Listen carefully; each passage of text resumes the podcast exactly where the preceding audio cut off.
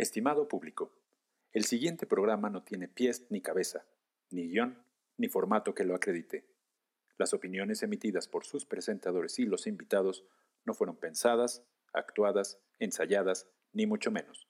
De antemano, una disculpita.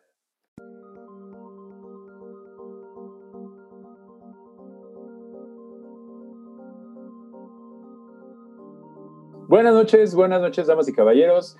Eh, este es su décimo, décimo programa de Cómo llegamos aquí. Es para mí un honor y un privilegio, como todas estas ediciones, jugar a que hacemos un podcast con mis hermanitos Lore Galicia. Hola amigos, ¿cómo están? Y el doctor Reno Tapia. Buenas noches, Doc. ¿Qué tal? Buenas noches, pues aquí contento igual por el décimo de la suerte porque el 10 es de la suerte. Que han de saber que Reno toda su vida ha jugado con número 10.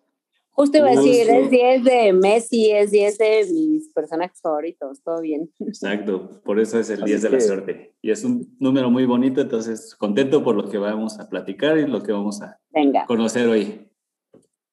Así es, así es, contentos, emocionados y, y muy privilegiados de tener a la verdad es que esta invitada es especial primero porque está fuera del gremio de donde nos conocemos todos. Y es, por eso es más especial todavía, porque es nuestra primera invitada que dijimos, no manches, esta historia se tiene que saber, damas y caballeros. Así que, platícanos, Lore, ¿quién se dejó en este décimo capítulo? Bueno, pues hoy les tenemos, sí, justo una historia nueva del, del gremio, efectivamente. Y para mí es un honor recibir a Gaby, Gaby Fernández. Es una gran amiga. Tengo el placer de conocerla desde hace algunos cuantos años, desde la prepa, pero como estamos muy jóvenes todavía, pues igual. Claro, la prepa fue hace dos años, ajá. Claro, claro. Gaby es diseñadora de modas, pero ha estudiado diversos diplomados, certificaciones y demás para el tema de mm, este, la producción y el estilismo de moda. Eh, y es muy raro porque, pues en México como que digamos que eso no es nada usual, ¿no? Es más, de hecho, yo creo que yo no conozco a nadie que tenga tanta experiencia o siquiera que, que esté dentro de, de la, del tema de la moda, ¿no? Eh, primero que nada, Gaby, bienvenida. Muchas gracias, por haber aceptado estar aquí en este tu podcast. No, cómo llegamos aquí. Y cuéntanos, ¿cómo estás hoy, Gaby? Hoy estoy muy bien, estoy muy contenta. La verdad es que mucha chamba y estamos como en, creo que también etapas como muy complicadas laboralmente, en general todos. Y también como súper agradecida de seguir haciendo lo que me gusta y seguir haciendo como que todo lo que desde un inicio creía que no iba a suceder y sigue sucediendo y sigo creciendo y sigo trabajando en lo mismo. Entonces, todo bien, muy contenta y dispuesta a hablar de todo esto. Excelente. Buenísimo, buenísimo, Gaby. Y bueno, como, como tú sabrás, eh, pues este, este podcast se llama, pues, ¿cómo llegamos aquí? ¿no? Así que para para darle un poco de contexto a todos, todos y cada uno de nuestros escuchas, que son poquitos pero consistentes, eh, platícanos, Gaby, ¿qué haces hoy y a qué te dedicas? Casi, casi que tu puesto, ¿no? O sea, ¿qué haces, dónde trabajas, qué andas haciendo, qué onda contigo? Hoy, y acabo justamente de cumplir seis años, eh, soy coordinadora de producción en mi empresa, que es Liverpool, se divide por hardline y softline. Softline es todo lo que es ropa, hardline es todo lo que es muebles.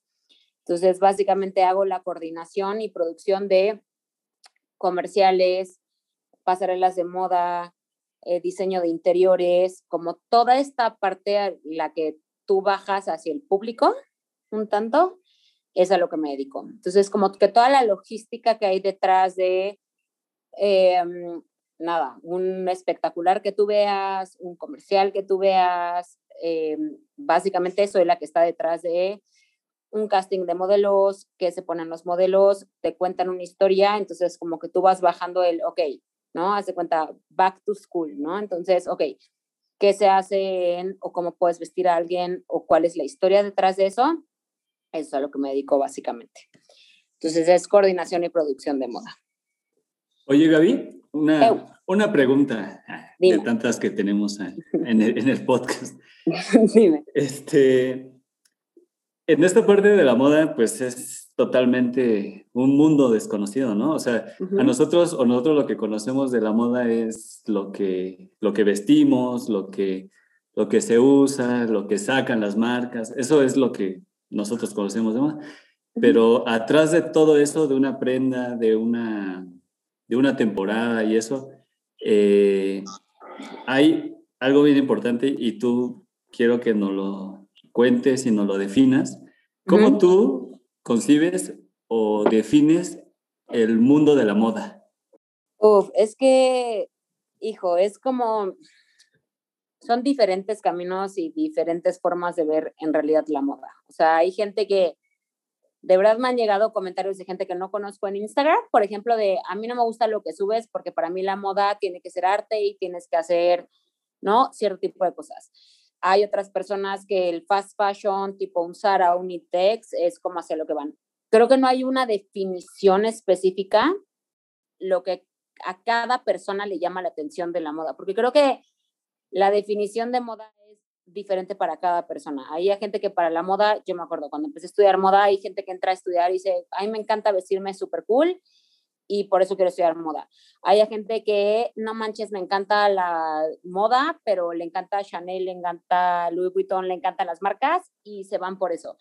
Hay gente que también le gusta como un tanto él, toda esta parte del arte, de, de lo que conlleva muchísimo antes el bajar un concepto de moda, una investigación de moda y por qué está sucediendo.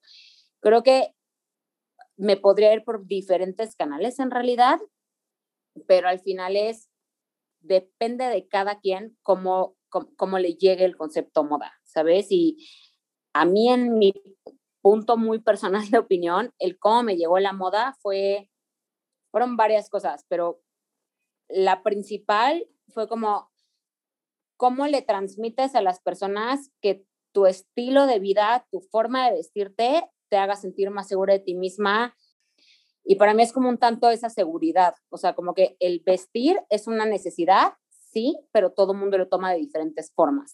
Entonces, creo que más bien va por ahí y creo que cada quien le puede dar un giro diferente a la moda, ¿sabes? Y eso es a mí lo que me llama más la atención. No sé, o sea... Y por eso es un mundo, ¿no? Porque cada cabeza es un mundo, ¿no? Entonces, pues cada, cada, cada quien se hace su moda a mí me gusta una playera negra siempre y creo que es mi moda. Tengo amigos que se dicen increíbles y todo el tiempo están de negro y me muestran como su closet y digo, o sea, ¿cómo le haces? Porque todo está de negro, pero se ve increíble. Creo que cada quien estés vestido como estés vestido y va a haber diferentes tipos de opiniones, pero creo que esa, esa, esa primera impresión que tú tienes de alguien siempre es como muy importante, tanto como tú te sientas como el receptor, cómo lo recibe. Entonces, cómo tú te vas transformando y cómo tú te vas sintiendo y creo que es una forma de expresión, más que de dinero, más que de inspiraciones, marcas, tal, es una forma de expresarte a ti mismo la más básica, básicamente. Entonces, creo que eso es como para mí como, como, como lo, lo primero que me interesa. Básicamente, y ahora sí, como dice el dicho tan viejito que pues de la moda. De la moda, lo que, pues, te, lo que te acomoda, ¿no?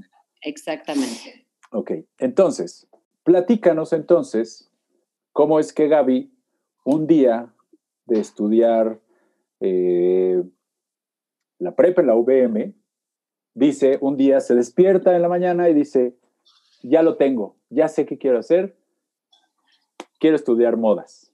¿O cómo fue, Gaby? Platícanos, ¿dónde empieza esa historia? Fue desde antes la UVM no, ni, o sea, yo ya en la UVM yo ya sabía lo que quería hacer. Más bien fue, creo yo, como a los 9, 10 años, la verdad es que te estoy mintiendo de la edad exacta, pero fue, para mí hubo como una transición muy fuerte. Yo soy de Mérida, yo soy yucateca. Vámonos, Yo vivía en la provincia. ¿no? Entonces tenía como una vida muy provinciana, muy familia bonita, muy todo muy bonito. Y en realidad creo que fue algo en el momento en el que me mudé de, de Mérida al DF, que tenía 11, 11, 12 años más o menos, en donde apareció Sky en ese momento, este canal. Oh, ok, Sky. ¿No? Y entonces Fashion TV fue literal mi plataforma hacia lo que yo quería hacer de mi vida. Era un canal que era el 125 de Sky y solo aparecían pasarelas de moda. Entonces, como que de repente yo buscando, me empecé a clavar muchísimo las pasarelas de moda, me llamaba muchísimo la atención, eran los noventas, entonces estaban como esta, Cindy Crawford, Leticia Casta, como que estas mujeres como muy revolucionarias de la moda. Y en ese momento me empezó a llamar la atención la moda. La verdad es que de no hubo nadie, y a veces me hubiese encantado, la verdad, de tengo una abuelita que le gusta la moda o tal. A mi abuela era la que más le gustaba como la ropa y como que mi abuela siempre quiso, yo creo que su sueño era que yo apareciera en la portada de Hola con algún príncipe español, ¿no? Okay. Entonces como que el único glam que yo tenía era el de mi abuela en realidad. Pero nadie nunca eh, en mi familia fue como de la, la moda es algo interesante en la vida. Simplemente un día yo empecé como a ver estos canales, empecé como a interesarme y de repente a los 12, 13 años más o menos, hubo un momento en el que me empecé a interesar como demasiado en eso y mi papá me empezó a dar como quincenas, ¿no? De tienes que aprender a manejar tu dinero. O sea, el dinero que me daba yo lo gastaba en revistas de moda. Para mí era como mi, lo que más me gustaba, ¿no? Era como cada mes salía una eh, revista de moda diferente y entonces yo las empezaba a comprar y empecé a coleccionar revistas de moda, empezaba como a leer como todo lo que venían en estos artículos y de ahí me empecé a interesar muchísimo por la moda. O sea, leía artículos, leía y lo que estaba de moda en ese momento como un Versace, un Chanel, un tal. Y de ahí me empecé como a meter muchísimo más. No tenía idea hacia dónde iba, pero sabía que me gustaba eso. Fashion TV yo veía, yo veía como a los redactores o como estas personas que redactaban como lo que veían en la pasarela, la investigación de la pasarela, fue lo primero que a mí me llamó la atención en realidad. Entonces, yo lo que quería era escribir sobre moda. A mí lo que más me llamaba la atención era como, a ver, yo quiero que de repente estar sentada, en o sea, mi sueño era como estar sentada en front row de una pasarela y decir como, quiero escribir y quiero dar como mi opinión y quiero hacerle sentir a las personas lo que yo siento con mis palabras. O sea que el, el, el, primer approach, vamos a decir, de Gaby fue, me encanta lo que estoy viendo y quiero decirle al mundo cómo lo estoy viendo, ¿no? O sea, lo que estoy apreciando de ese, de ese runway, de esa pasarela, de, de, de esa temporada, lo que sea. Eso es lo que tú querías, ¿no? 100%. Ok, y entonces, pues ya sabías desde mucha vida, no desde la prepa, no ahí este, compartiendo salón de clases con Lorena porque han de saber que Lori y Gaby iban juntas, no ahí juntas, sino pues ya venía desde antes. Sí. ¿A dónde nos brincamos, Gaby? ¿Dónde empieza esta historia de decir, ahora sí ya va en serio, esto ya no es un juego, esto ya no es nada más de hobby, ahora sí quiero dedicarme a la moda? Ok, partamos del hecho en el que yo jamás, desde que tengo uso de razón, fui buena en la escuela. O sea, nunca saqué buenas calificaciones.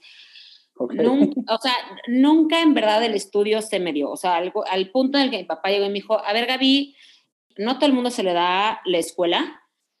Y en vez de perder X, X cantidad de dinero en tu universidad, porque aparentemente neta no se te da el estudio, por un negocio, ¿qué te gusta? Y yo, la moda. Y entonces mi papá empezó un tanto por que si me gustaba la moda, él me podía poner como un negocio de hacer cojines. No sé dónde pasamos de moda a cojines. Moda a cojines. por allí va, por allí va, ¿no? Pero fue como un de, ¿de qué estás hablando, no? Un tantito, sinceramente. Y entonces yo me acuerdo que empecé a investigar muchísimo, porque yo siempre dije que soy mala en la escuela porque me caga estudiar lo que no me gusta. O sea, me acuerdo, reprobé todas las materias de la prepa, tipo etimologías, no me interesaba etimologías y menos a las 7 de la mañana because I'm not a morning person, ¿no? Entonces, pero por ejemplo, en historia del arte, en ciertas cosas sí me interesaba y sí me gustaba. Entonces, primero me acuerdo que me dijo como, y, y hacia esto voy hacia un como hilo conductor de este tipo de cosas. que él mismo, no, Gaby, no, reprobando toda la, eh, todo mal en mi secundaria, porque aparte fue también la transición de Mérida, México. Como un poco un choque cultural, ¿no? O sea, podría decirse... Para mí fue un choque, o sea, estuve en La transición de panuchos a tacos. o sea, de verdad para mí fue un sufrir secundaria, o sea, sufrir me refiero de todo se me preguntaba de odiaba la Ciudad de México y no era que odiaba la Ciudad de México, era como que nadie me entendía, se burlaban de mi acento, era como muy complicado la verdad esos primeros tres años. Hasta que medio me logro encontrar, pero aún así, pues después de eso paso a ser rebelde, entro al UVM y entonces el primer año que entro al UVM, chistosamente, exento 10 materias, cosa que nunca había sucedido en mi vida. Gracias, UVM. O sea, muy raro. en realidad fue muy raro. Pero después de eso, mis papás se divorcian y entonces en quinto de prepa todo me vale madres y me vuelvo rebelde y tal. Al final yo seguía sabiendo lo que quería, solo simplemente me valía. En realidad, todo lo que tuviera que ver con mi escuela, yo sabía que quería hacer una cosa, pero pues tenía que pasar etimologías, química, física, ¿no? Yo sabía que si quería, yo quería estudiar en Europa o quería estar, estudiar en Estados Unidos, moda. Y sabía que tenía que pasar la prepa, o sea, eso me quedaba claro. Pero no me gustaba ir a la escuela. Entonces, me doy de baja sin que nadie en mi familia lo sepa y dejo de ir a la mm. escuela y me meto una abierta. me meto a la abierta, la terminé muy tarde, creo que en realidad terminé la prepa como a los 22 años, cuando lo pude haber terminado a los 19, pero bueno, no, buen tiempo, Gaby. No hay. es escuela, no, carreras, está bien. claro. fue súper fuerte porque para mi papá, papá siempre ha sido como una persona muy exitosa en su vida, pero siempre fue muy godín. O sea, me refiero, siempre fue como de. Soy súper estructurado, soy siempre. Sí, todo el tiempo. Y yo fui de las primeras que rompió eso y mi hermana, bueno, se fue de cola, ¿no? Nos fuimos, nos fuimos la... Ahí sí lo tengo que decir pero como que él no podía entender y me decía, te graduaste grande en México, si tienes 26 años, ya no, o sea, ya nunca la vas a armar en la vida, o sea, eres la peor, eh, no vas a tener chamba, no te va a ir bien. Mi papá como que, mi papá se dedica a RH, recursos humanos, entonces todavía es como más de gente, entonces era como un, como que yo siempre, como que siempre viví bajo la presión Godín específicamente y estaba rompiendo con esos parámetros un tanto. Pasa la prepa al UVM, logro sacar la prepa abierta como pude, sinceramente nunca se me ha dado matemáticas, ni química, ni nada, pero sabía lo que quería y yo sabía lo que quería hacer y sabía que iba a ser buena en eso. Entonces, creo que un tanto cuando de repente tomo la decisión y que ahí viene como lo que voy a hacer y hacia lo que voy, hablo con mi papá y le digo, encontré una escuela, se llama Instituto Marangoni y existen tres sedes. Una sede está en Milán, una sede está en Londres y la otra sede está en París. Cada una se dedica a diferentes cosas. A mí me gusta el estilismo. Y se empezó a morir de la risa de mí. O sea, literal, se murió de la risa frente de mí. Me dijo, ¿de qué me estás hablando, güey? Acabas de comprar la prepa abierta casi, casi. Nunca he sacado buenas calificaciones. Como, porque voy a invertir en ti N cantidad de dinero en algo que, o sea, nunca me has demostrado que eres buena estudiando. Y le dije, son tres años. Y me dijo, ok, son tres años. En México la carrera son cuatro años, normalmente. Vamos a hacer una cosa. En ese momento mis papás ya se habían divorciado, de Mérida pasa al DF, mi mamá se quedó en el DF, mi papá vivía en Querétaro, yo vivía en Querétaro, ya les había contado que me enamoré mucho, entonces yo me quedé en el DF por el amor, tal, y entonces como que ahí vivía empecé a vivir sola a los 17 años. 17 años con mi 17, 18 años con mi hermana. Empezamos a vivir solas. Y entonces así me la, me la llevé y de repente le dije, bueno, ok, quiero esto. Y me dice, no, vamos a hacer una cosa. No te voy a pagar ni siquiera la mejor escuela. Te voy a pagar la VM de Querétaro. Hay diseño de moda, aquí estás. dime, dame como un año para que yo crea que sí te gusta lo que haces, que sí vas a chambear, que sí le vas a meter ganas. Y entonces, de ahí te mando a Europa, tienes tres años, hasta tus cuatro años de universidad y todo bien. Y yo en ese momento dije, va, ¿no? Va. Halloween. Halloween. Sí, Halloween. Halloween. no me importa perder, ya perdí un chingo de años, ¿cuál es el problema? Pierdo otro año, pero me voy a Europa, ¿no? Y entonces me dice, sí, pero necesitas un promedio arriba de 9.2 y mantener una beca. En mi isla, jamás. y Gaby, así, papá, por favor. Pero dije, va. Soy muy orgullosa y soy muy ambiciosa. Y cuando te digo va, y cuando digo va, lo hago. O sea, eso ¿Qué edad tenías, Gaby, eh, en ese momento? En ese momento, o sea, tenía 20 años. en ese momento. Ah, ok. Y le dije, va. Agarré mis tiliches, tenía mi novio de aquí, llevaba cuatro o cinco años con mi novio, cuatro años con mi novio. Y le dije, perdóname, pero tengo que demostrar esto, tengo que hacer esto y me voy, ¿no? Entonces me voy, me mudo a Querétaro y empecé a estudiar la universidad. Entre muchísimas cosas, también encontré, creo que parte de lo que me hizo también la persona que soy y lo que laboralmente y de todo lo que hice fue, fue que cuando yo tenía este novio, mucho era mi vida, su vida. Y empecé también yo a tener mi vida. Entonces, como que empecé a descubrir como cosas muy nuevas en general. Oye, Gaby, y, por ejemplo, entras a, a Querétaro al, al, diseño de modas, ¿no? Es lo que, lo que entendemos. Y al entrar a esa carrera y a esa escuela, ¿encuentras lo que tú necesitabas o de plano, o cómo fue esa parte de, sí, sí está chido el diseño de modas, pero aquí no, ¿no? ¿Pensaste en algún momento así? No, fue... en, en, decir mis millones. Te voy a decir por qué. Primero, porque entramos y éramos 56 en la carrera, bueno, en la generación era cero disciplinada, era una persona bastante cero, me despertaba temprano. O sea, venía de un cagadero tal cual de vida. también papás divorciados, tal, vivir sola. La neta hacía lo que quería. O sea, nunca en realidad tuve como una estructura de vida, de familia, de disciplina, de hábitos. Nunca la tuve. Y cuando llegó, entre enemigos, o sea, compren las reglas, no sé qué. No manches, siempre he sido la de, alguien tiene un lápiz, güey, me prestan una goma. Era esta nefasta que nunca traía nada. Gabriela, por favor. Así, tal cual. Otra vez Gabriela Fernández. Clases, entonces siempre era la cagada, pero entonces me, me, sacaban de la clase, seguía siendo esta niña estúpida, ¿no? Aunque aparte yo era la más grande de mi generación, tal cual, ¿no? Claro, claro.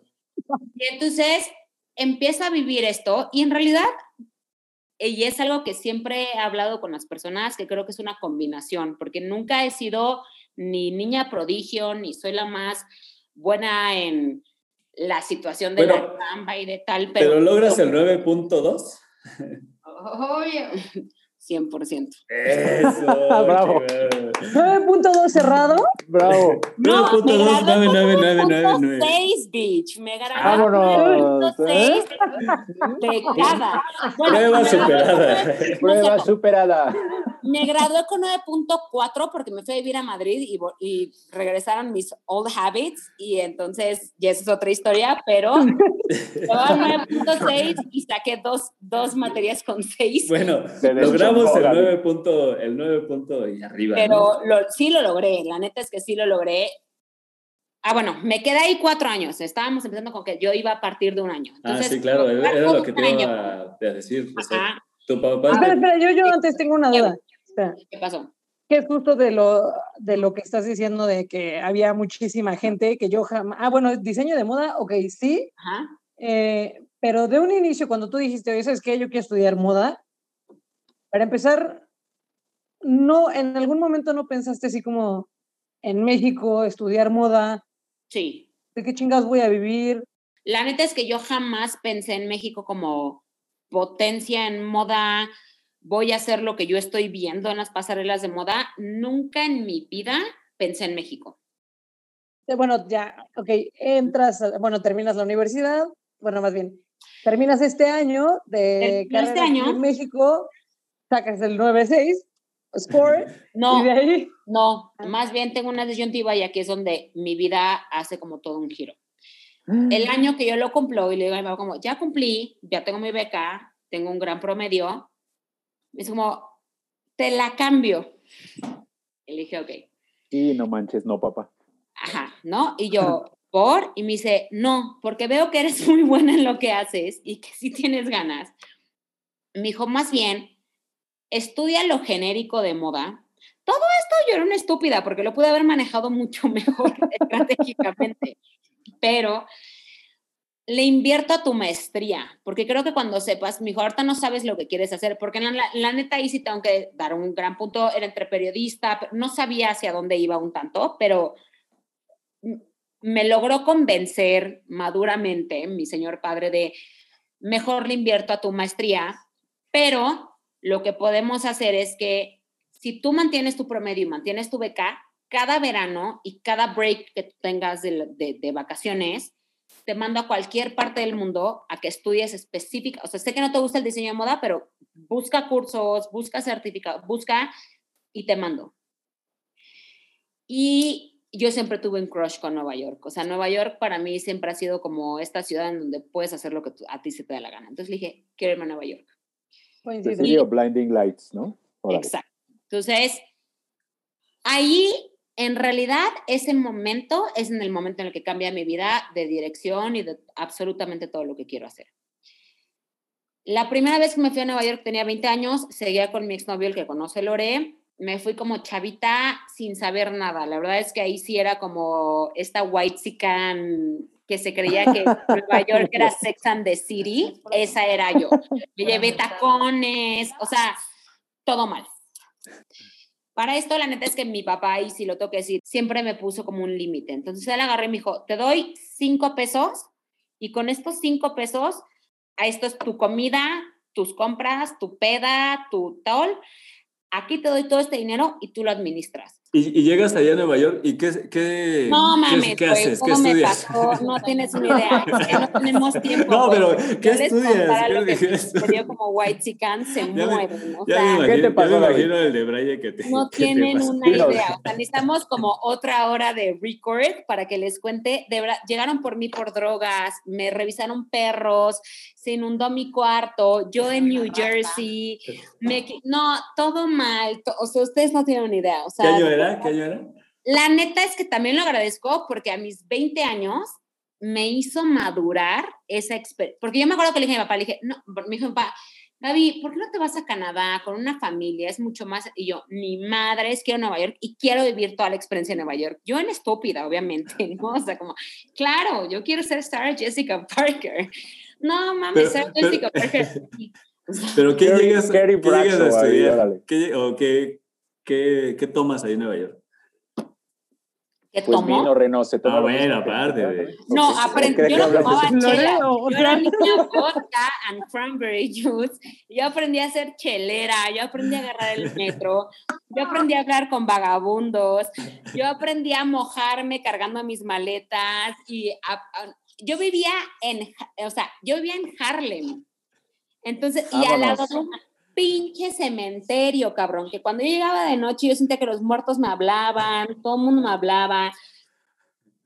o Como el video de, de, Thriller, ¿no? De, de, Michael Jackson ahí asomándose, ¿no? Ok. Y entonces... ¿Qué pinche estudios 54 ni qué nada? No, o sea, Gaby fue a romperla Ahí les voy. Yo salía y yo me acuerdo que decía, eres caballo, no porque aparte me gritaban en español, claramente. Eres caballo. yo lo entendía, pero soy blanca, ojo claro, entonces no creían que yo era latina, entonces era como unas faltas de respeto que decía, sigue derecho, hasta que ya después, después de los años, aprendí a contestar, pero no, no saben ustedes lo que yo pasé. o sea, pasé, la neta es que sí, fue como una bañada de pueblo muy cañón hacia mi vida y mi burbujita fresa en la que yo vivía. Lo que entiendo es que Vamos a hacer un recuento muy rapidísimo. 100. Tú quieres hacer tu, tú quieres estudiar eh, modas, entonces tu papá te dice, no, mija, primero me estudias un año en la UVM Querétaro y a ver, a ver cómo te va. Acabas el año y te dice tu papá, ah, mira, salió con 9.6, ¿no? Que yo ahí te diría, Gaby, para sacar 9.6 en cualquier escuela, pues primero hay que ir, ¿no? Entonces, pues ahorita decías, no, pues es que yo no, y yo no, de veras, pues, pues ahí, pues por lo menos fuiste a clases, Gaby. Entonces, eso tiene su mérito, ¿no? Entonces. Y sí, güey, aprendí a usar una over y una recta, que es lo que. Muy bien, muy bien. Eso, es, eso es, tuyo, Gaby. Eso, es, eso nadie te lo va a quitar, ¿no? Entonces, tu papá te dice, ah, mira, esta muchacha sí tiene vocación, así que te tengo un trato. Síguele, pero te vamos a mandar los veranos, te vamos a mandar a este... A donde tú digas. ¿no? A donde, tú, digas. Entonces, Gaby, como tiene este crush con The City of Lightning Lights, dice... New York City Boy, ¿no? Órale. Bueno, New York City Girl. Entonces,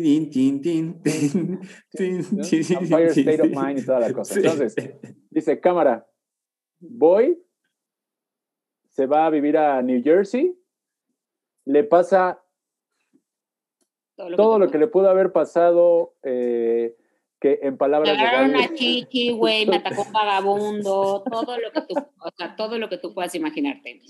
Ok, entonces te pasa todo eso. ¿Y la escuela qué? O sea, o sea la estudiada. la escuela, yo seguía muy bien en la escuela, pero no había encontrado el FIT. Yo en ese momento, hace cuenta que me fui como de intercambio de inglés. En este momento, ah, esta primera vez, me fui como a una escuela de inglés, como de, güey, quiero ir a Nueva York y quiero hacer esto. El siguiente, cuando yo estoy en Nueva York, encuentro el FIT. Es cuando digo, esta es la escuela de moda, o sea, aquí quiero yo, aquí quiero estudiar. Y entonces... ¿Qué había ahí, David? Uf, todo. Pero, pero me refiero, o sea, sí, ¿qué, qué había que, que te atrapó así? ¿Qué, ¿Qué, descubriste? ¿Qué, en tu mente qué explotó? ¿Qué explotó ahí en tu mente? Ah, ok. Te voy a decir qué explotó en mi mente. De repente, el año que entré a estudiar el FIT, la primera situación que se me da es, la primera clase que tomó, la maestra se llama Barbara. Y Barbara, en la primera clase, nos dice como, ¿quién de ustedes les gustaría participar en Fashion Week, Nueva York?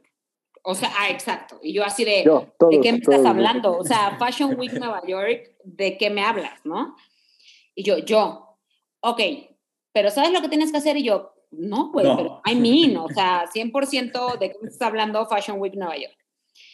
Me dice, ok, eh, mañana te veo, de mañana a las 2 de la tarde te veo en este lugar, tal, no sé qué. Ok, perfecto. Sino mi primer trabajo fue un evento de caridad en Nueva York. Ninguno de ustedes va a saber de quién estoy hablando, pero eh, la persona que iba a estar era Francisco Costa, que Francisco... Ah, ah Francisco, ¿no? Sí, claro. Paquito Costa, amiguísimo de ustedes, que es el director creativo de Calvin Klein, ¿no? Oh. Pero entonces me dicen como, va a estar Francisco Costa como haciendo toda la pasarela, pero va a estar Gucci, va a estar, o sea, son como muchos eh, diseñadores que va a estar, pero el diseñador que va a estar manejando todo esto es Francisco Costa. Ok, es en la librería pública de Nueva, de Nueva York, ¿no? En el, o sea, literal en Bryant Park, tal.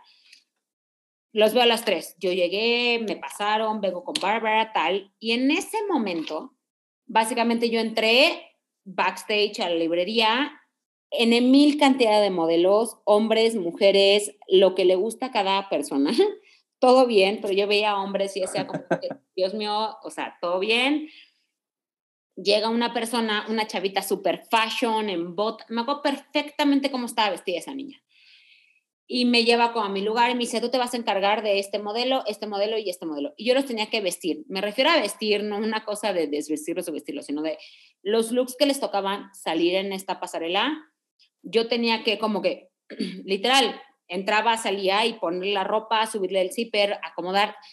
Y venían como fichas técnicas. En la moda, las fichas técnicas, y como en muchos lugares, es como vienen todos los requisitos de cómo tiene que dar tu producto final, ¿no? Entonces, yo estudié como todo eso y dije, ok, yo estoy bien, tal, y te tienes que apurar mucho porque una pasarela dura 15 minutos y si tienes tantos cambios, lo tienes que hacer muy rápido.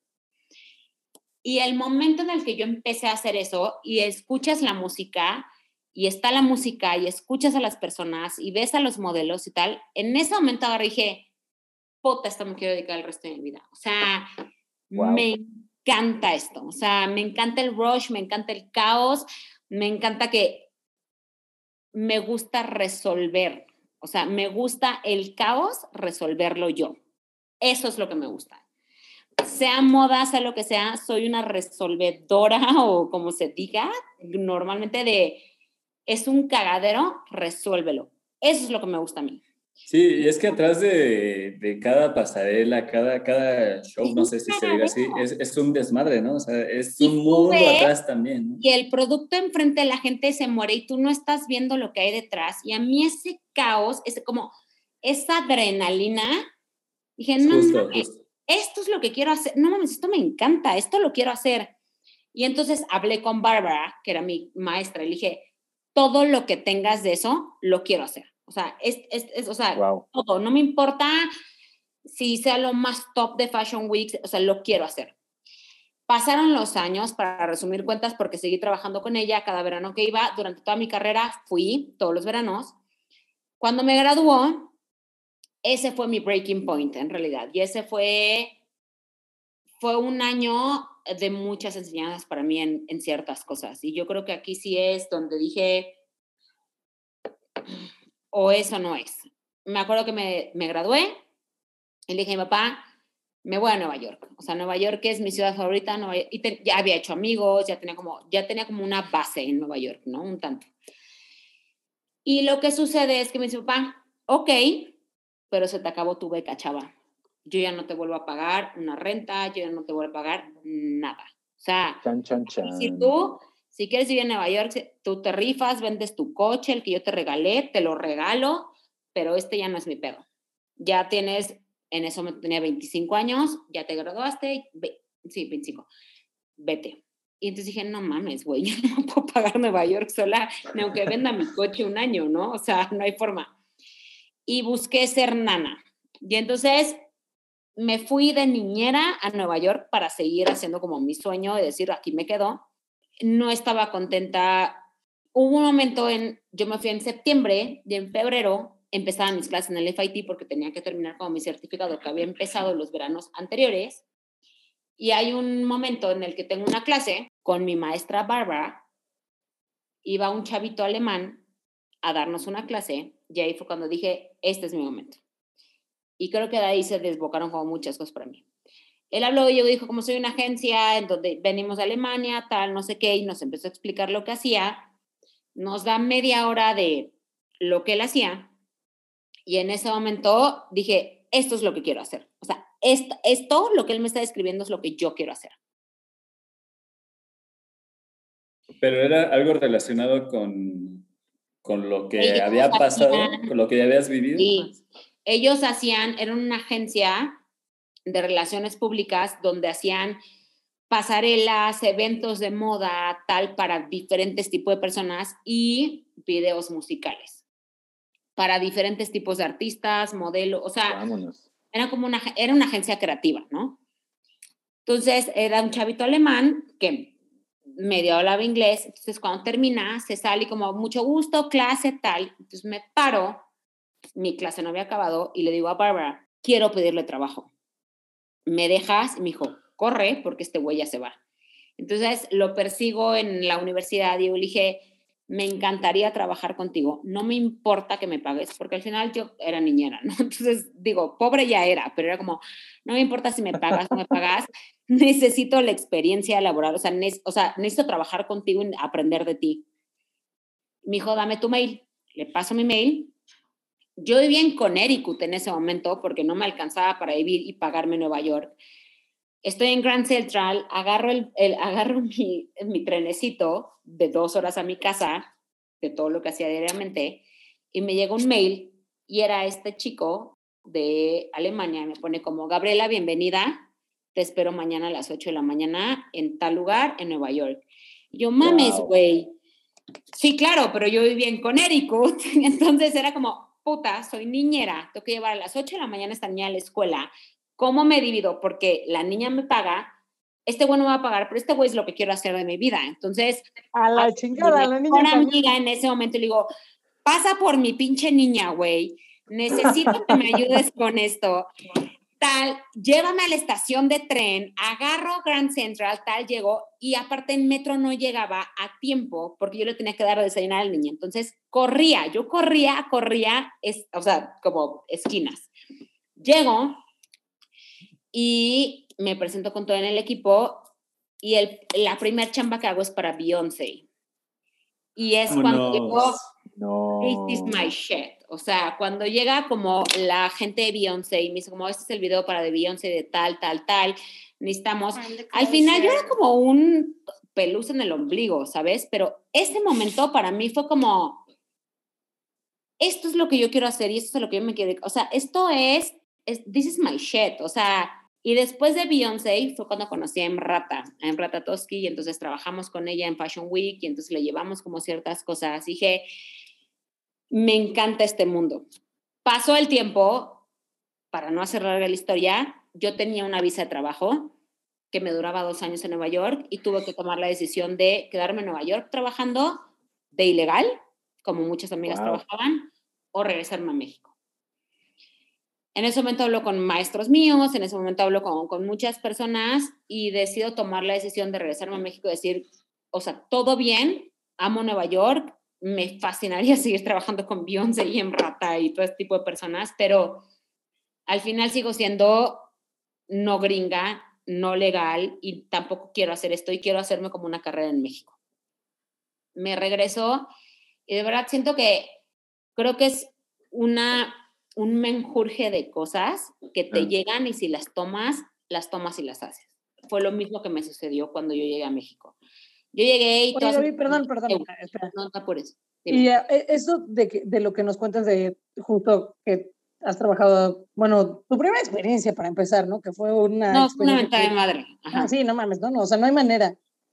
Pero, y, esto, y aunado a esto que dices que no es cuestión de suerte. Ajá con las personas con las que estudiaban eran solamente personas estadounidenses, veías gente de todo el mundo. No, mis mejores amigas eran brasileñas y españolas. O sea, yo, o sea, nunca me he llevado con alguien de Estados Unidos. O sea, siempre fuimos como foráneos. O sea, todo, todo, mi grupo de amigos siempre han sido foráneos. ¿Y te tocó ver algún otro mexicano? Sí, dos de mis mejores amigos eran mexicanos y los dos son súper exitosos en México. Eso. Ok. Sí, sí. chingado. Eso chingado. Y, y retomando entonces, ¿no te gusta diseñar? No. Pero te gusta el desmadre, te gusta el desmadre que hay atrás de todos los diseños y que todo lo que se necesita para que la gente logre ver el diseño, ¿no? Eso es lo que realmente te gusta. Y la experiencia, ¿no? Y la experiencia, la adrenalina que, que, que hace todo eso. Yo siempre dije que a mí me gusta que me, que me, que me muestren un artículo, que me muestren algo y yo te lo vendo. O sea, yo sé cómo te lo vender.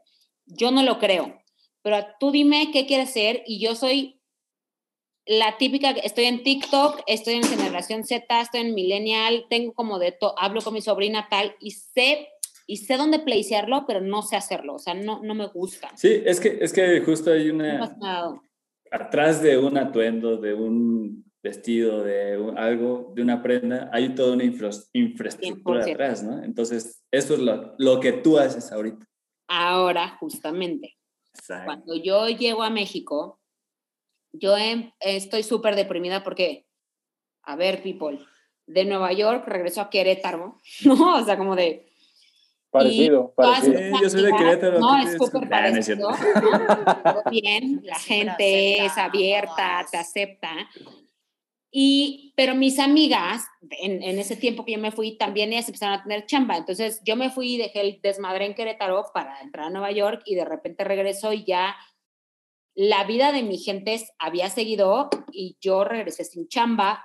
Había ahorrado, siempre he sido súper ahorradora y como que siempre he sido como muy estructurada en esas cosas, pero regreso y digo como, ok, todo, o sea, la vida de todo el mundo ya siguió y yo, o sea, yo regresé y empecé de cero, en realidad, y estoy de cero. Sí, sí, sí. Y la verdad es que si algo tengo que decir es que nunca me imaginé ni mi vida ni en Mérida ni en Querétaro. O sea, siempre fue en el DF de si voy a aim chingón, o sea, le voy a tirar a chingón y es el DF. O sea, no va a ser Querétaro, ¿no? O no va a ser Mérida, algo chico. Y entonces, bueno, Casualidades de la vida, una de mis primas trabaja en una empresa que entonces me dice, pásame tu currículum, ta, se hizo como neta cosmos. Y yo me voy, tengo familia en Las Vegas, me voy a, normalmente los Thanksgiving estoy en Las Vegas y me dice como, mándame el currículum, yo estoy en Thanksgiving y me marcan de Liverpool, como, oye, me llegó tu currículum, necesitamos hacerte el, examen psicométrico y todo lo godín que tiene que suceder. Pasa y entro a Liverpool. A los dos meses, o sea, yo llegué y a los dos meses ya tenía chamba en Liverpool y dije, la neta es que me pagaban súper poquito, pero dije, si no, o sea, si no hago esto, no me voy. O sea, no, o sea, me tengo que ir por esto y punto, se acabó y lo voy a hacer y no sé cómo voy a rifar, pero lo voy a hacer. Y o sea, si no, si, no, si no hago esto, te refieres a, si no, tú estabas en Querétaro y si no hago, si no acepto la chamba en Liverpool, aquí me voy a quedar en Querétaro. Exacto. Lo cual alcanzamos a entender, pues que no estaba dentro de tus planes, ¿verdad? O sea, que no querías quedarte definitivamente en Querétaro. Tú te querías venir a la CDMX.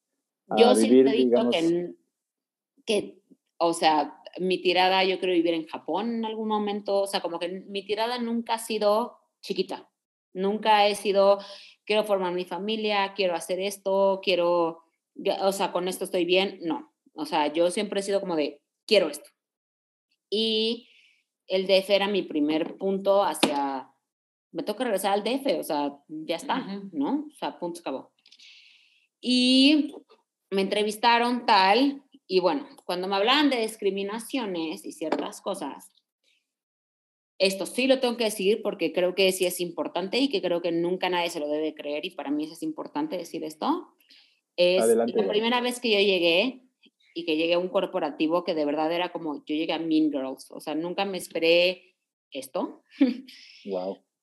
Llego y llego al corporativo y era un cagadero en realidad, o sea, no mi corporativo, no Liverpool, sino tal cual mi área y no tengo un jefe porque mi jefe estaba de vacaciones en ese momento. Y llego y pues hay una niña que me recibe y me sube y me dice como, pues aquí está tu computadora y tal. Entonces, yo en ese momento no tenía dónde vivir y tal, alguien me dio como al ojo, porque literal me vine de, tomé la decisión, sí, tal, y a la semana yo estaba en el DF, o sea, no tuve ni siquiera momento de, de nada, ¿no?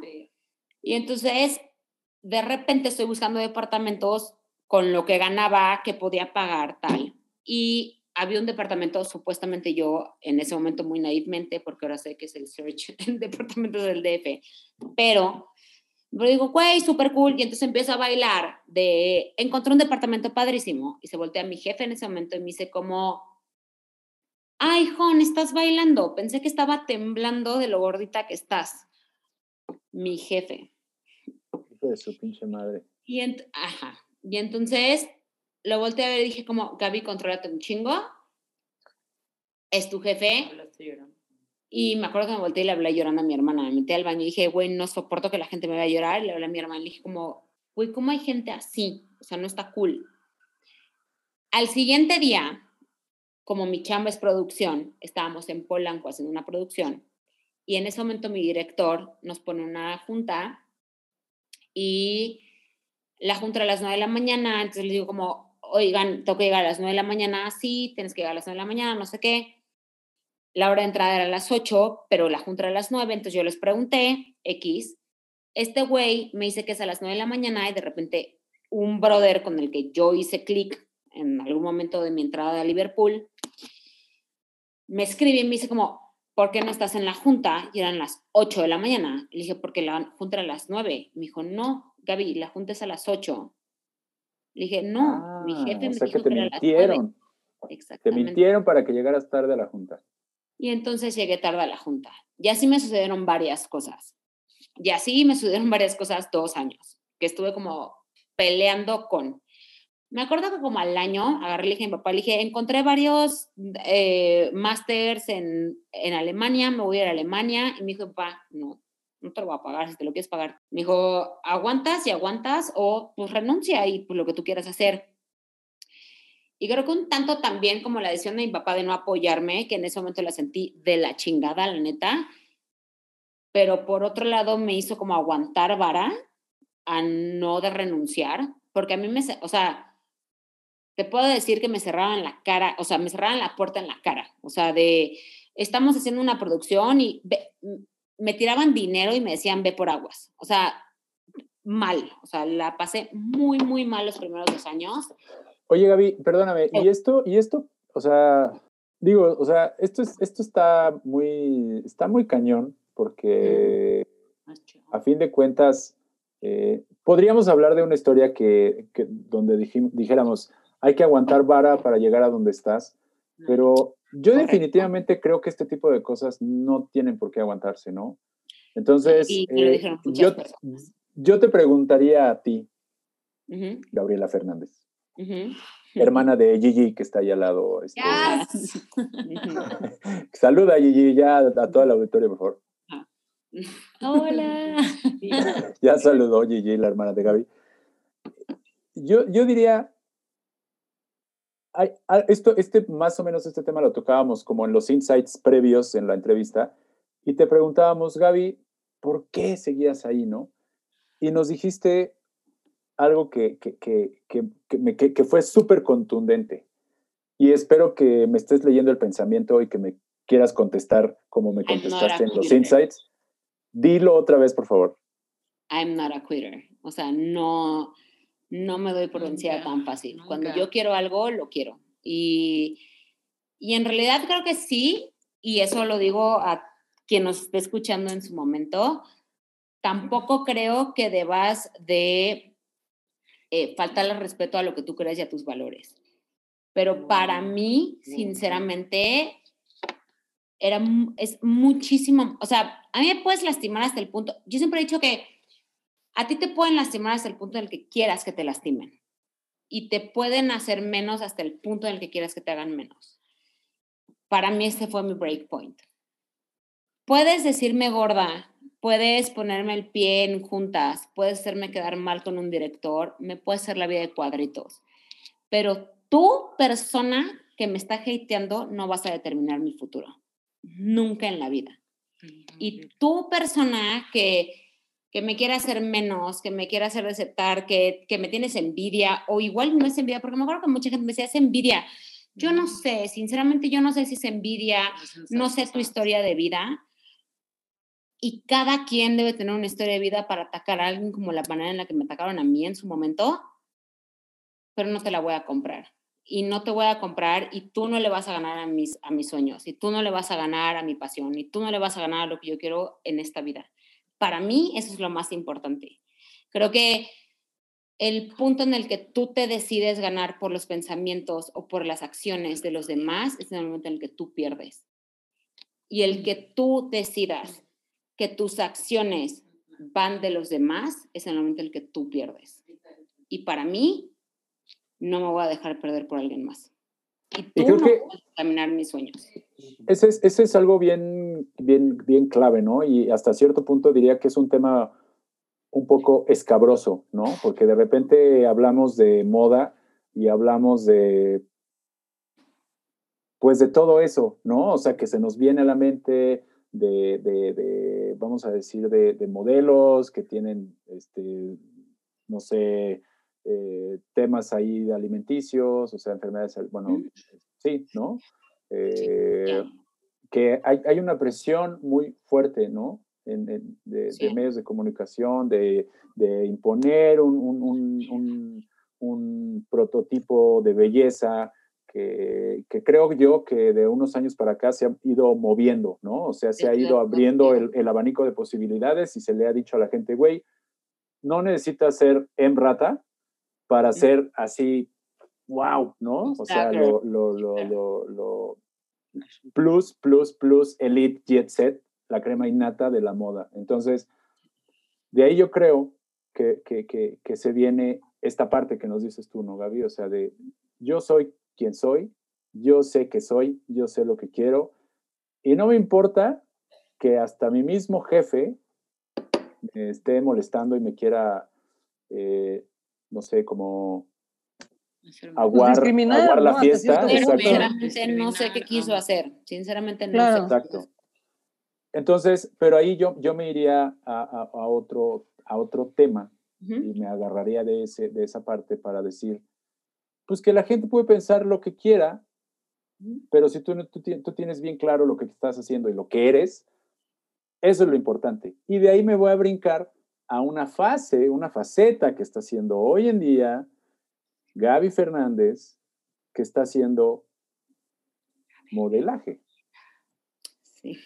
Platícanos un poquito de esta parte que está haciendo modelaje, Gaby.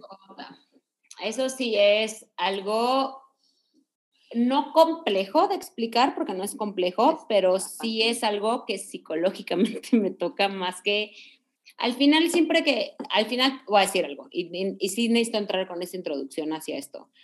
Échale. Em, la moda, lo que yo a lo que me quise dedicar nunca, y se los dije en, en, una nota de voz, no tuvo nada que ver con mi peso. Nunca en mi vida pensé en mi peso. Para mí fue como, es mi cerebro, es mi actitud, es lo que yo quiero hacer. Yo siempre he tenido un problema muy cañón con el peso. No de, bueno, sí, dejémoslo así he tenido un, problema muy cañón con el peso. Y yo crecí mucho, como lo he dicho, soy de Mérida, Yucatán, y Mérida es un lugar como muy cerrado, es muy de ciertas reglas y tal. Y yo crecí con, me acuerdo de mi abuela y mi mamá, el que si no eres flaca, si no eres bonita, no te vas a conseguir un buen marido. Y eso me refiero no a un buen marido, así es guapo, si es feo, no, o sea, un buen marido, o sea, quien provea, quien, este tipo de cosas hemos ido deformándolo, mi familia en general, pero yo crecí con la idea de que si yo no era flaca, yo no me iba a conseguir a la persona que yo quería. O sea, yo no me merecía a un güey bueno, o no me merecía un hombre bueno, o no me merecía un hombre proveedor, o no me, no me merecía que me querían si yo era gordita. Entonces, siempre crecí con eso y siempre crecí con esa inseguridad muy cañón. Y abiertamente lo puedo decir, en mis relaciones me cuesta mucho trabajo. O sea, como que hay un, hay un issue el que yo tengo en donde soy una chida, soy bonita, soy, soy independiente, soy buena en mi chamba, pero me detiene el, pero soy gordita, entonces no soy lo suficiente, ¿no? Entonces, como que siempre viví con eso. Y algo que fue un 360 grados de cambio en mi vida, que estuvo muy cabrón, es que no es que me odié, porque nunca me he odiado, la verdad es que Lorena te lo puede decir y está de testigo, en donde muchísima gente me dice como, güey, eres súper segura de ti misma, no mames, ah, o sea, no lo aparento, soy insegura, pero me, me, queda claro que soy mucho menos insegura que muchísimas niñas delgadas, eso sí me queda claro. Y porque mi persona está construida así, porque construida y, y, no construida ficticiamente, sino porque en verdad no tengo un tema con eso. Pero sí tengo cierta inseguridad, sí, la he tenido todo el tiempo, sí.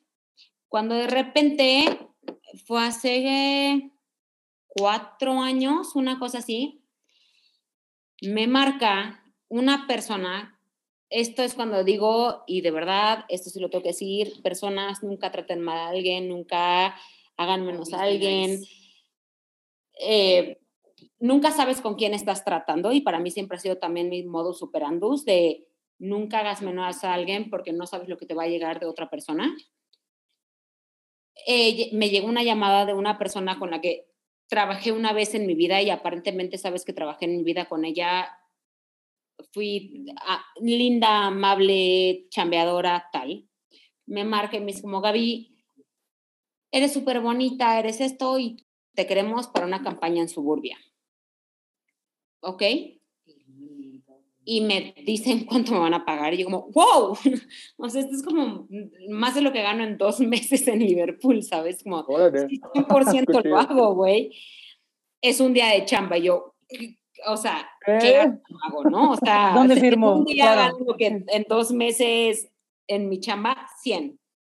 Y entonces llegué súper nerviosa, la verdad, porque nunca en mi vida había hecho modelaje, o sea, nunca en mi vida me había, o sea, a ver, me tomo selfies, siempre he dicho que soy bonita, eso me queda claro, pero de ya y yo eh, eh, estar enfrente de muchas personas y me cuesta mucho trabajo, o sea, yo conmigo me siento bonita, pero es muy diferente este tipo de cosas. Cuando pasa esta campaña y todo esto y que dices como, güey, te están pagando por esto, fue cuando me senté después y dije, todo lo que odiabas de ti, o como todo lo que te habías criticado de ti, o sea, el ser gordita, el estar pasada de peso, hoy por hoy la gente te está buscando por eso. Hoy la gente te está pagando por eso. Y es la primera vez que le di la vuelta a ser gordita. Que dije, todo lo que te habías criticado, todo lo que tú te habías tirado, todo lo que tú, todo lo malo que te habían dicho que eras por ser gordita, hoy por hoy la gente te está aplaudiendo, no por ser gordita, yo no creo que la gente me aplauda por ser gorda, gordita, chobil o como lo queramos llamar. Hoy por hoy es algo que la gente te está buscando y te quiere por eso y siempre lo habías visto como algo malo. Y es que, o sea, justo, perdón que te interrumpa, pero es que justo, o sea, es, es un tema de justo lo que decía Pablito, ¿no? Eh, la moda, quieras o no, pues es un tema superficial y al final es crear estos estereotipos de que, puta, una modelo tiene que ser así y que a la vez eso lo venden al público, a todos nosotros que lo vemos y sobre todo en las mujeres, que te crea esa inseguridad también y decir, es que yo para, para ser una, un mujerón tengo que tener el mismo cuerpo que esa modelo, cuando pues realmente no, ellos, ¿no? O sea, y venden la ropa como para alguien que tiene un pinche cuerpazo como la vieja que de eso vive, ¿no? Y que dices, pues sí, güey, pero pues yo me estoy, tengo una vida sedentaria o qué sé yo, y pues ni a madrazos voy a tener esa figura, ¿no? Y, y, y, que justo empiecen a crear como estas campañas de, de la mujer como es, pues como que qué chingón que lo hagan y qué chingón hacerte partícipe también de eso, ¿no? Te voy a decir que me siento súper orgullosa, y hoy sí lo puedo decir, independientemente de si soy modelo o, modelo curvy o no, me siento súper orgullosa de ser parte de esta generación, en donde de un lado soy modelo, pero del otro lado soy producción, y, y de un lado estoy peleando como productora por incluir a más gente a más gente, güey. O sea, no puedo ni siquiera decir normal, porque la palabra normal se me hace una mamada. O sea, incluir más gente. Por la inclusión, güey. O sea, creo que para mí, eso, justo creo que si me he dedicado seis años a ciertas cosas, si algo me ha enseñado esta industria es a, de verdad, cómo le vamos a hacer o cómo le voy a hacer en, en lo poco que puedo hacer a a que la moda no solo es para Emrata o para Taylor Hill o para Bárbara Palvino con las personas que nos que he trabajado. O sea, y la verdad es que también lo tengo que decir, y esto sí creo que Liverpool no estará de acuerdo, pero sí lo quisiera decir, es, al final cuando yo he tratado con estas, yo me acuerdo perfecto el día que trabajé con Megan Fox. Para mí Megan Fox fue el día que dije, no mames, o sea, Megan Fox, Transformers, Bumblebee, ¿de qué me estás hablando, güey? O sea, es como lo más surreal que he vivido en mi vida.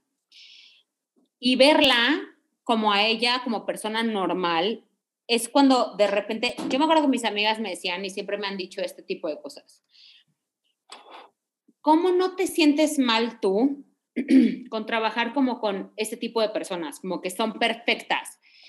Y sinceramente, siempre les he contestado lo mismo y me encantaría que la gente entendiera esto. Son personas normales, o sea, tienen cada una sus defectos. Claramente no puedo decir lo malo que tenía Megan Fox o lo que tenía Barbara Palvin o tal, ese tipo de cosas, porque, pues no, sería improfesional de mi parte, pero me refiero, son personas normales. Y creo que a veces nos ponen spotlight a muchísimas personas y, y, específicamente a las mujeres de que tenemos que tener ese tipo de cuerpo, de cutis, de lo que, lo que sea que nos tienen que poner. Y algo que he intentado y en realidad me ha costado mucho trabajo porque creo que más bien el mexicano, y no estoy hablando de mi empresa, ni estoy hablando de las personas con las que me junto y nada, es un tema en el que la sociedad te pide cierto tipo de situaciones o de cosas. Y y creo que la moda es parte voluntaria, involuntaria de lo que, de, de, de cómo nos tenemos que ver o de, y me refiero a hombres y mujeres, ¿eh? no me estoy refiriendo solo a mujeres.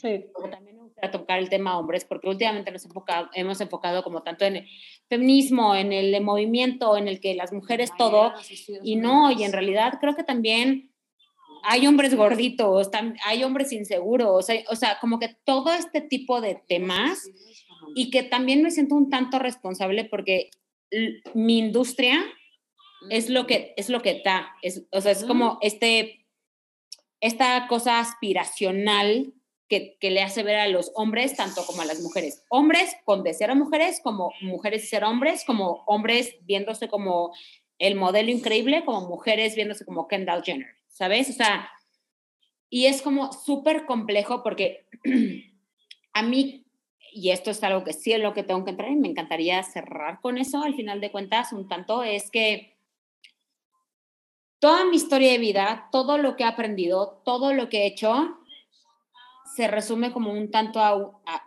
hoy por hoy lo que estamos viviendo y lo que al menos yo he pasado. Y creo que el año pasado fue como un año súper difícil para todo el mundo y como, como lo que hemos vivido, pero también creo que nos hemos dado cuenta de cosas básicas. Algo que sí quiero decir es que la moda no solo es cómo te vistes, la moda lo dictan en mil cantidad de cosas. Me refiero a la política, me refiero a los movimientos sociales y, y, que a veces me, me enoja que me vean como a mí, Gabriela, como niña que solo estudia moda y es güerita y es blanquita y entonces, ay, sí, la moda. No, no es cierto, es, viene de demasiados, y tienes que estudiar y tienes que hacer y tienes que ver hacia dónde va el mundo, hacia dónde se dirigen las tendencias, porque es un tema de tendencias. Y para mí, yo y Gabriela tengo que estar actualizada en historia del arte, tengo que estar eh, eh, actualizada en política, tengo que estar actualizada en el clima, tengo que estar actualizada en el cambio climático, N cantidad de cosas.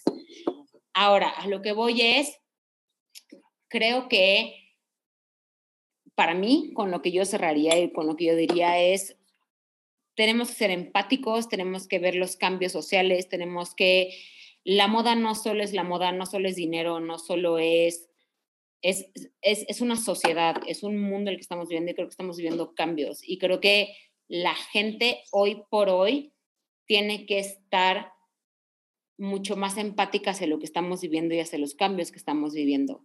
Sea gordita, sea flaquita, sea nieve, sea, a todo lo que estamos viviendo, creo que para mí hoy por hoy lo que me ha dejado mi carrera, lo que me ha dejado todo lo que he estudiado, lo que me ha dejado todo esto laboral es un nunca take it for granted, nunca, nunca, o sea, nunca, nunca tomes algo que, que, que está llegando y que va a ser porque así va a ser. La vida te puede cambiar así en un segundo. Me refiero, fue la pandemia en este momento que nos bajó de huevos a todo el mundo, pero que lo que tú creías que iba a ser, no va a ser. Y que, y que nos tenemos que adaptar, y que tenemos que hacer cambios, y que tenemos que ser mejores seres humanos, y que tenemos que ser equipo, y tenemos que... Todo ese tipo de cosas, para mí, eso es la moda. Para mí eso es... Y no es la moda, es, es una sociedad, es un equipo, es, es, es N cantidad de cosas. Ser humano. Sí. 100%. Entonces, creo que hay negocios que están quebrando, creo que el, el nivel de negocios que están, o sea, nunca, nunca tienes algo comprado, nunca tienes algo como, yo hoy puedo decir que trabajo por una empresa que tenía 134, tiene, no tenía, tiene 134 tiendas. Y, por ejemplo, hoy por hoy, en mi vida lo iba, iba a pensar, pero hoy por hoy pienso de, si cierran esas 134 tiendas, ¿cuánta gente se va a quedar sin chamba? ¿Cómo, le haces para, sabes? O sea, ya la moda no solo se dicta en, en qué tienes que tener, sino que creo que y es un movimiento social, es lo que la gente nunca creía que iba a ser. Yo me quedo con eso, yo me quedo tranquila con hacer lo que puedo hacer por los demás, cómo puedo ayudar a los demás y creo que al final es eso, claro, yo creo que tienes una visión de la moda o del mundo de la moda como más conectado a, a, la persona o a la necesidad, claro, y a la, y a la sociedad, ¿no? Y eso está, pues, súper chido. La verdad es que creo que todo el mundo tiene el concepto o, o, la idea o la visión de que la moda es un mundo superficial y tú la estás teniendo con una visión conectada a, ¿no? Entonces, eso está, sí. sí. exacto. Eso está bien chido, la verdad. Pues, felicidades, Gaby, por, por esa visión que, que nos has presentado de, del mundo de la moda ahora. Y pues creo que tenemos que ir cerrando este programa porque si no nos vamos hasta las 6 de la mañana.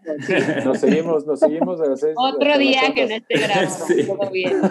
Otro día. Y oye, y, y, yo quiero, eh, yo quiero, a mí me queda claro lo que dices, Gaby. O sea, el tema de la moda es un, es un tema muy, te lo decía hace ratito, ¿no? Creo que muy escabroso.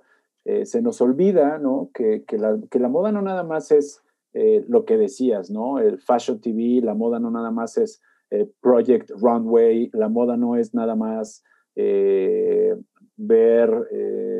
Victoria's Secret Fashion Show. Exacto, ¿no? O sea, la moda es... Hoy en día podemos hablar de, de, moda en todos lados. Podemos hablar de moda en Instagram, nos están vendiendo moda. Ya no tenemos tal vez a las grandes modelos que nos están vendiendo moda, sino tenemos a influencers ahora que nos están vendiendo marcas. Tenemos ahora eh, Facebook que nos está aventando. Tenemos eh, aplicaciones, Wish, tenemos, tenemos un montón de cosas para compartir moda. Y a fin de cuentas, eh, no podemos dejar de decir que la moda pues también es una parte de pues de consumo, ¿no? Es un producto, exacto, es un producto, pero también hay un montón de gente que está trabajando y que vive de esta parte. Entonces, yo te yo yo te preguntaría, Gaby, y espero no hacer una pregunta acá medio comprometedora. A ver, dime. Tú estando dentro del mundo de la moda, ¿qué le recomendarías a la gente que está clavadísima en verse como el anuncio. ¿Qué le dirías a esa gente que, está clavada a decir, no manches, a mí no me queda, no sé, mis, este, puta, no sé, los jeans no se me ven como esa, chava, o, los hombres, ¿no? También lo decías también, no manches, la playera no me, no me ajusta del pecho como yo quisiera, ¿no? O sea, ¿Qué le dirías a toda esa gente que está súper, súper, súper clavada en verse como, como, como el estereotipo de belleza nos está marcando? ¿Qué le dirías a toda esa gente? Le diría como persona insight, pero también como persona no insight. Creo que la forma más bonita de verte, la forma más cool de hacer las cosas es ser tú sinceramente puedo decir algo y eso sí lo tengo que decir. Yo trabajo con modelos y me acuerdo perfectamente el día que alguien hace cinco años me dijo y me hizo esta pregunta. Y como un tanto triste y un tanto fuerte. ¿Cómo le haces para ser gordita y estar trabajando con tantas modelos y no sentirte mal por ser gordita? Y fue muy complicado y me refiero por qué. No porque yo me sintiera mal por ser gordita, sinceramente, sino porque te das cuenta de que las modelos, y de verdad, niñas, si me están escuchando, hay rusas, hay españolas, hay argentinas, y sí, niñas con cuerpazos, pero todas tenemos inseguridades, todas tenemos celulitis, Todas tenemos un, algo que no nos gusta de nosotras mismas y a todas o todos nos van a criticar por algo. Creo que al final es trabajar con uno mismo y de verdad esto hace muchos años no lo entendía, pero creo que mientras mejor te sientas contigo misma, vas a entender un poco más este tipo de temas. Como que no hay ni una, les, o sea, es que de verdad, les puedo decir que he trabajado con top models de Victoria's Secrets y que ninguna se siente segura de sí misma. Todas, todas, todos somos inseguros. Entonces, y todas tenemos defectos. Y como te, como, me enoja un tanto como las, las promocionan, porque en realidad sí hay Photoshop, sí hay cierto tipo de cosas, sí hay, fotos aceptadas. Ojalá algún día podamos tener como, y yo pudiera hablar de lo que pasa un detrás de cámaras, de lo que pasa un fuera de cámaras, porque sería padrísimo para que las niñas entendieran que nadie, nadie tiene el cuerpo perfecto. Y también creo que las mujeres trabajan como para una aceptación entre mujeres y que a veces, eso sí lo digo, mujeres dejemos de ser tan culeras entre mujeres y dejemos de criticar tanto a mujeres y dejemos de criticar tanto lo que hacen las mujeres y nos fijemos más en nosotras y nos enfoquemos más en nosotras. Para mí eso es algo que de verdad me parece totalmente estúpido. O sea, creo que sí, buscamos la aceptación de los hombres, pero creo que también hay hombres que no tienen un pedo con una niña medio gordita. Creo que también, no, o sea, se basan solo en una figura pública, la cual no es real. Y lo digo de corazón, no son reales. Entonces, creo que más bien el, el tema de la moda, el tema de verse espectacular, que yo creo que se está acabando y espero que se acabe porque puedo ver cómo estamos empujando más a ser diferentes. Ser diferente es chido, ser diferente es cool, ser diferente te hace ser diferente y llamar la atención diferente y no ser una más de las demás. Y creo que mientras más trabajes en ti, puede ser ejercicio, puede ser gorda. Yo, no sé, yo, yo tengo muchos temas con eso y de verdad podía explayarme con esto, pero creo que más bien el tema de que modelos, la vida tal, no existe mujer perfecta y no hay mujer perfecta. Se los digo, he trabajado con seis modelos de Victoria's Secrets. Ninguna es perfecta. Ninguna, ninguna. Y no me hacen sentir a mí menos. Ninguna. A huevo. Muy bien, Gaby. Muy bien. Mucho trabajo interno de todos, ¿no? No, muy cabrón. Sí, muy cabrón. Tienes toda la razón. Coincido. Y pues qué bueno que estés trabajando en este tema de, de generar ese cambio, ¿no? En la industria y volvernos más humanos a los ojos comerciales. 100%, y creo que todavía, sabes que el mexicano es muy elitista todavía, y es como, más que elitista es aspiracional. Entonces, creo que hasta el momento en el que no nos empecemos a aceptar como sociedad, como personas, como que así somos, y que no todos somos güeros, ni que vamos a tener waves y nos despertamos amazing, creo que no vamos a llegar a un punto en el que queremos mostrar que el que, el que quiere ser güero, pues no es güero, güey, ¿no? O el que, o sea, me refiero, claro. coño. Entonces, simplemente creo que tenemos que no, güey. Aceptarnos. simplemente, ajá, aceptarnos y ya está. Claro. somos, ya está. Aceptarnos tal cual, ¿no? Aceptarnos como somos, pero empezando por nosotros, ¿no? O sea, así como estamos, chicos grandes, medianos, este, blancos, azules, amarillos, verdes, del color que estemos, vestidos como queramos, este, ya como sea, pues aceptémonos nosotros mismos y creo que, que, que eso también es un tema súper este, extenso. Creo que a fin de cuentas, pues la crítica al otro es la proyección que tenemos nosotros de nosotros mismos, ¿no? O sea, lo que, lo que vemos en el otro es lo que no estamos aceptando nosotros de nosotros, pero bueno, X, no sé, o sea, es, es un tema también muy extenso. Es un tema que, me gustaría explayarme, pero... Exacto, seguir y seguir como, como hilo de media, pero como siempre decimos, amigos, eh, pues en este, en este podcast, y en realidad es una, una frase de Héctor Lavoe, a ver. pero todo tiene su final. Así que el salsero, el cantante, pues así decía, todo tiene su final. Oigan, fue un placer, de verdad. Pues ya.